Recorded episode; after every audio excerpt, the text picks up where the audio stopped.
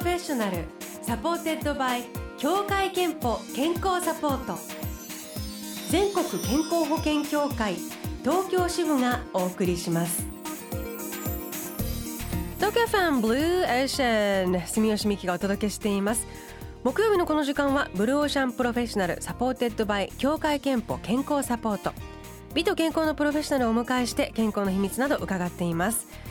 今日スタジオにお迎えしたのは乳がんのスペシャリスト。東京都保健医療公社エバラ病院院長でいらっしゃる黒井勝正さんです。おはようございます。よろしくお願いいたします。おはようございます。エバラ病院の黒井です。ブローシャンではこれまでに女性の健康と体あの何度かクローズアップしてこう女性特有のがんにも注目してきたんですけれども今日のテーマズバリ乳がんということで、えー、詳しく伺っていきたいと思いますまず乳がんの基礎知識から伺っていきたいと思いますが黒井さん乳がんはどんな病気でしょうか、はい、まず乳がんは乳腺できるがんということになります。で女性のみでなく男性にもできるという点には注意がいります。がん細胞は遺伝子の異常でできますがそのがん細胞がどんどん数を増やし次第にしこりを作って発見されます、うん、で乳がんの場合は発見されるまでに十数年かかるというふうに言われていますあの乳がんの原因とかなりやすい人っていうのは分かっているんでしょうか、はい、乳がんの場合には飲酒喫煙閉経後の運動不足被爆閉経後の肥満所長が早い閉経が遅い出産経験がない出産年齢が高い輸入経験がないかあっても短いあるいは乳がんの家族歴や起用歴があるなどがあります。でこれらは女性ホルモンの一つであるエストロゲンに関連するものが多く含まれていますその家族に起用歴があるっていうのはやっぱりその遺伝っていう要因になってくるんでしょうか、はい。あの2つあってですね一つは同じ生活環境を長く一緒に過ごしているということで環境要因の影響も当然あります。で環境要因の中にはですね先ほど言いませんでしたけどもいろんなまあ食生活特にあの西洋食といいますか生活が西洋化してますので、うん、の高脂肪症とかですね肉食が増えてるとそういったものも要因の一つにはなっていると考えられています。遺伝はするものなんでしょうか、はい、一部の乳がんは遺伝が関与するというふうに言われています。一部の乳がんなんですね、はい、でまあ、5%か10%ぐらいは何らかの形で、まあ、遺伝が関与しているだろうというふうに考えられています。一部のっていうのはなんかどういうものは遺伝してどういうものがしないっていうところまで分かってるんですか？はい、そういったまあ遺伝に関わる遺伝子に関しましてはたくさんあるというふうに考えられてますけれども現在その一部はの臨床のレベルで検査することが可能になっています。じゃあ遺伝によってまあかかる方とそうじゃない方といるということですね。そうですね。あのまあ近年30代40代の芸能人の方とかタレントさんの方闘病も注目をこう集めていますけれどもこれ気をつけるべき年齢というのもあるんでしょうか、はいえっと、乳がんの場合ですね一番頻度が多いのは40代から50歳代60歳前半というところですけども20歳過ぎますと徐々に増えてまいりますので成人の方はですねあの全ての年齢で注意がいるということになります。かかってしまうとどんな症状が現れるんでしょうか、はい、基本的には無症状なんですけれども自分で見つかるとすれば乳腺のしこりそれから乳首から何か液が出るとこれも分泌というふうに呼んでますけども、特に色のついたもの血液の色ですね。赤いとかあるいは茶色い色とそういったものが、えー、出る場合には要注意ということになります。うん。まあ、だから症状がでもそのぐらい現れた時にはかなり進んでいるっていうことなんでしょうか？えーとまあ、そこにたどり着くまで、まあ、がんの歴史といいますかあの発育から見ると十数年は平均かかるだろうということでがんの方から見るとですねあのかなり時間経って我々は、まあ、診断しているとあるいは治療しているということになりますけども。じゃ症状がやはり出る前に検査などで見つけておくことっていうのが早期発見しておくことがとても大事になりますね。そうですね。乳がんというと転移とか再発という言葉もよく聞かれますけれども。あの非常に難しい言葉だと思いますけどもまず転移というのはですね、まあ、乳がんの場合乳腺にできたがん細胞が、まあ、しこりを作っていくと。そういう段階の中であのそこからがん細胞がですね他の場所に飛んでいくとそういう現象を示しています。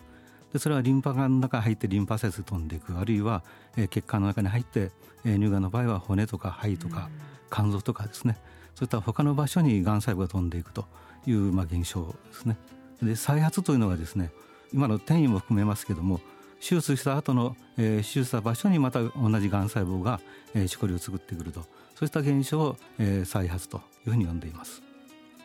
乳がんがそう転移していくと、まあ、違う体の部位に行くわけですけれども例えば肺に行って肺がんになってしまうわけではなくて乳がんが肺に転移したって別のがんになるわけですよね。もともとの乳腺できた乳がんが、まあ、肺に転移してしこりを作ってくるということがあるわけですけれども、まあ、それはあの大きく言えば肺がんの一つですけれども肺にもともとある細胞からできたがんとそれからもともとは乳がんであるというものとは意味が違ってまして原発性肺がんという肺の組織ができたがんは肺がんの治療をするわけですけれども乳がんの細胞が飛んできた場合には、まあ、転生肺がんということで乳がんの治療をするということでこの見極めは極めて大事になってきます。がんの種類が変わってくるために治療法なども、はい、まあ、例えば薬物も使用するものが変わってくる、変わってきます。今はどんな治療法があるんですか？乳がんの治療はまず手術それから放射線それから薬物療法これが3本柱になってます。例えば乳がんが最初に見つかってでいろんな検査で転移がないというふうに考えた場合にはまず手術を前提に考えます。でその時に、えー、薬物療法手術の前に使う方法とそれから手術の後に使う方法ということがあります。で放射線に関しましては、えー、乳房部分切除というお乳を残すような手術をした時に、えー、後で照射をするという形になります。あるいは乳房を切除した後もですねリンパス転移がたくさんあるとかですね少し進行した場合には手術した場所に放射線かけるという方法があります。この治療法っていうのはあのかなり変わってきているんですか？それとももう随分前から同じような対処の仕方で？え三本柱と言ってますけども治療法はかなり昔からあるものでありますけどもやはりその選択の仕方とかですねそれから薬物に関しましてはいろんな薬物がもう最近出てきてますので、はい、治療法は非常に複雑になってきています。えー、さあ今日のテーマは乳がんで、えー、黒井勝正先生に伺っています。後半は乳がんの検診とセルフチェックの方法など伺っていきます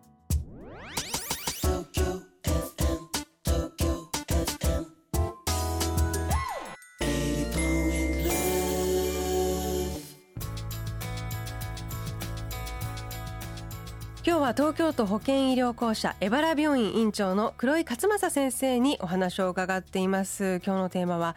乳がんなんですけれどももうあの乳がんの例えば症状が出始めた頃には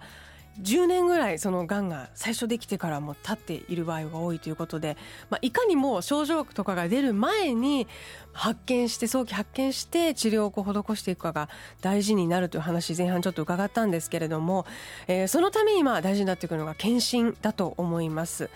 40歳になると市区町村から乳がん検診のこうお知らせが届くのでやっぱりこう40歳ぐらいからは必ずしてくださいねというのが今推奨されていることになるんでしょうか？そうですね。学会が推奨している方法としましては40歳以上の女性の方に対する2年に1回の問診とマンモグラフィー検診になります。問診とマンモグラフィー検診なんですね、はい、問診はどんなことを聞いていくんですか？問診はですねあの、まあ、授乳歴の有無とかですね出産歴の有無とかですねそれから家族歴の有無とかですねあるいは自覚症状の有無といったようなことを聞いていきます。出産とかそういう授乳とかそういうことは結構関係してくるんでしょうか？そうですね。あの出産が少ないほどやっぱり乳がんのリスクが上がってきます。で授乳が長いほど乳がんのリスクが下がってきます。そうなんですね。じゃあそういうことをまず問診で聞いてそしてマンモグラフィー検査ですけれどもあのどういうものか今一度お話しいただけますか、えっと、マンモグラフィー検査というのはレントゲンを使った検査になります。で乳腺を少し圧迫してあの挟み込んでですねあのレントゲンをで撮影するとそういうまあ検査になりますのでの少し痛いということを言われる場合もあります。そうなんですよね。以前あのブローシャンで特集した時もそのマンモグラフィー検査がものすごく痛いのが辛いとか痛そうで怖くて受けるのをちょっとどうしようかと思ってしまっているなんていう声もあのブローシャンには時たま寄せられるんですけれども。そうですね。あのマンモグラフィー検査の時にはあの約10キロぐらいの重りを乗せるような、まあ、圧迫を加えます。で圧迫を加える理由はまず綺麗な写真を撮るとい。うことと、はい、でまあ、それによって見逃しを少なくするということがありますけれどももう一つ大事なのは被曝を小さくするということになります。レントゲンによる被曝を、ね。はい、減少させるという効果があります。あと検診を受けるタイミングでもその痛さっていうのは変わってきます、ね、そうですね。特に閉経前の方はあの生理の直前が乳房が張ってると思うんですけどもそういった時期は避ける方があの良いかもしれません。えーと、問診とマンモグラフィー検査を受けることが、まあ、推奨されているという話だったんですけれども一方超音波検査というものもありますよね。これは今どんなふうに考えられているんでしょうか、はい、えー、超音波検査は、えー、乳がんの発見数が上がるということが分かっていますけれどもやはり乳がんでないのに精密検査が必要になるという割合も増えてまいります。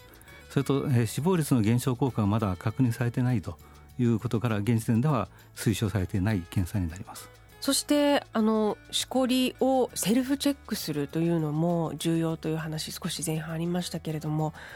これはあのどのくらいの頻度でどんなふうにすればいいものでしょうか？頻度は月に1回で十分だと思いますけれども、まあ、閉経前の方は、えー、生理が始まって1週間ぐらいの間それから閉経後の方はですね日にちを決めて例えば誕生日とかですね日にちを決めてやられるのが良いかと思います。あ誕生日の日にち例えば4日とかだったら毎月4日に、はい、忘れない日を決めてですね、はい。うん、お風呂に入ってる時とかちょっとあの石鹸をつけたり滑りやすくした方がやりやすいなんても聞きますけれども。そうですね。あのいろんな方法があのありますけども、まあ、入浴した時にですねあの鏡に映してみるとかですね。あるいは寝る前に触ってみるとかですね。あのタイミングはいつでもいいとは思うんですけれども乳房全体を触っていくということが大事ですね。うんあの触ったことないから発見できるのかなという不安というかあの本当に発見できるんだろうかと思う方もいるかもしれませんけれども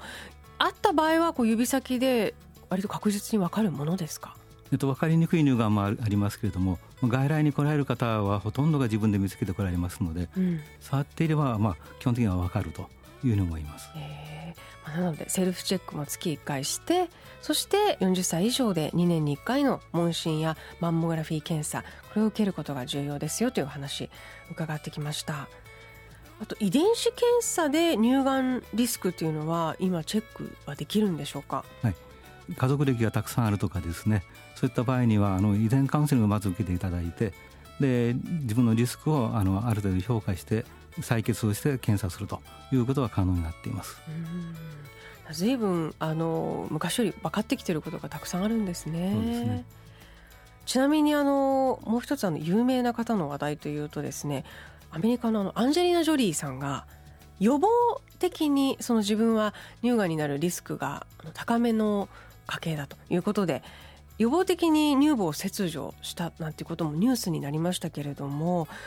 このあのジョリーさんの選択は黒井先生はどう思われましたか、はい。えーまあ、自分の家族歴を考えてですねそれからまあ家族のことを考えて、まあ、選択されたということで、まあ、非常に素晴らしいと思っています。なるほど。やっぱりその自分について知っておくということと、まあ、個別にどうリスクを低くすることができるかっていうのを考えることが大事な時代になっているんですね。そうですね、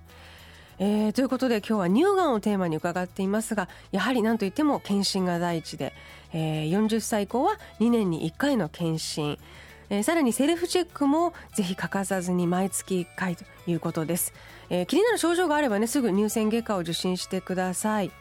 ちなみに黒井先生もさまざま健康診断は欠かさず受けていますか？受けてます。えでは最後に黒井先生の健康の秘密伺います。健康の秘密はまるまるですでお願いいたします。はい、えー、健康の秘密は内緒です。ん？健康の秘密は内緒？です、はい、え内緒というのは教えないということではありません。で内緒という言葉はもともとあの仏教語で内緒という言葉になります。すなわち自らの心の内で真理を悟るということをまあ意味している言葉になります。で健康について私が何を悟ったかということですけどもえー、規則正しい生活偏らない食事十分な睡眠と運動が基本になるということと、えー、予防は治療に勝るということになります。健康的な生活を心がけること検診年齢に達したら推奨されている方法で検診を受けること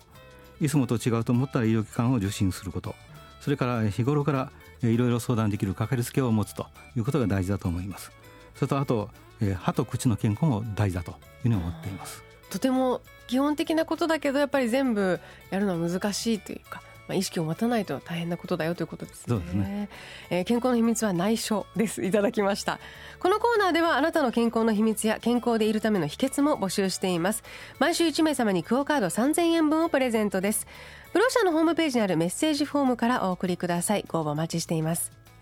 ということで今日は東京都保健医療公社江原病院院長先生でいらっしゃる黒井勝正さんお迎えしました。黒井先生今日はありがとうございました。ありがとうございました。